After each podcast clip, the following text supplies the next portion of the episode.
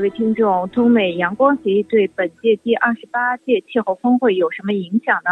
请听中国谈判代表团王毅博士的介绍。中美谈判达成这个阳光协议，请您具体介绍一下，对本次二十八届气候峰会的谈判最后有什么影响吗？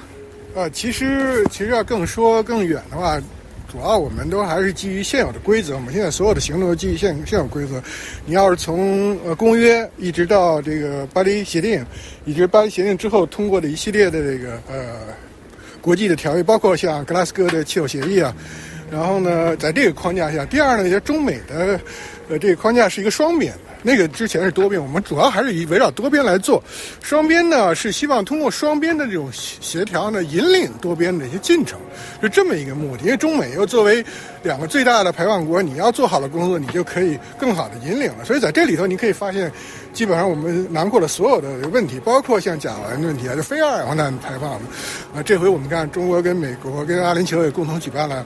这个呃甲烷的峰会啊，那其中也谈到了关于化石能源的替代的问题。在这个中美的这个协定里头，我们两处提到化石能源，一块是油煤气的发电的替代，因为电力本身并不仅仅是能源，还有原料啊，对吧？这种使用在目前阶段也不可能完全都都这个淘汰干净啊，它是一个逐步的过程。第二呢，我们也说希望对。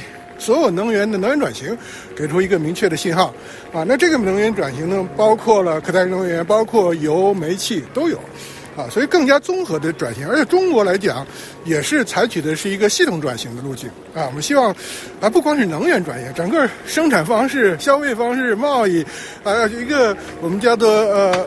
经济社会的系统性的变革啊，所以这是一个方向。所以呢，现在很多其他的发展中国家还没到这阶阶段呢，开始先发展可再生能源，那它要走到下一步还需要更更多的路。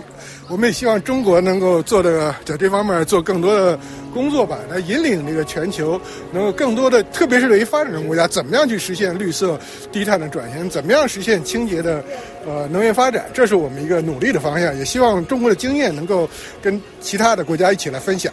能源转型需要资金投资，美国的那资金投资相对的相对的非常低。您怎么认为中国的资金投资怎么样？对，是这可能是第一点。按照公约来讲，我们先把这个公约下承诺的资金来来解决。你这个现在至少发达国家承诺的一千亿没有这个实现，或者他们说兑现了，我们也没看到这证据啊，而且这个透明度也不清楚。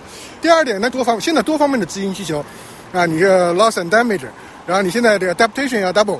啊，然后你现在这个其他的资金，商业资金也都是，你现在你减少甚至淘汰化石能源，那你资金机制是什么？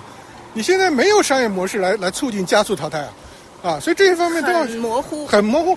你要没有成功的案例，到现在为止，像世行、像 ADB 都在努力，但是没有成功的呃案例嘛，啊，所以这要做工作，而且将来这个资金量会非常大，这种系统转型非常多，所以我们可能需要一个更加综合的框架，资金框架。来解决这些问题，包括呃减缓的，就包括适应的，包括能力建设，这都要做这个工作啊。特别是说，可能说我们要考虑到，包括像发展中国家还有债务问题呢，对债务问题，但是你不能有既有的经济和贸易的这个框架，然后你要把这个东西结结合到环境和气候问题当中来，但是也不是简单的说。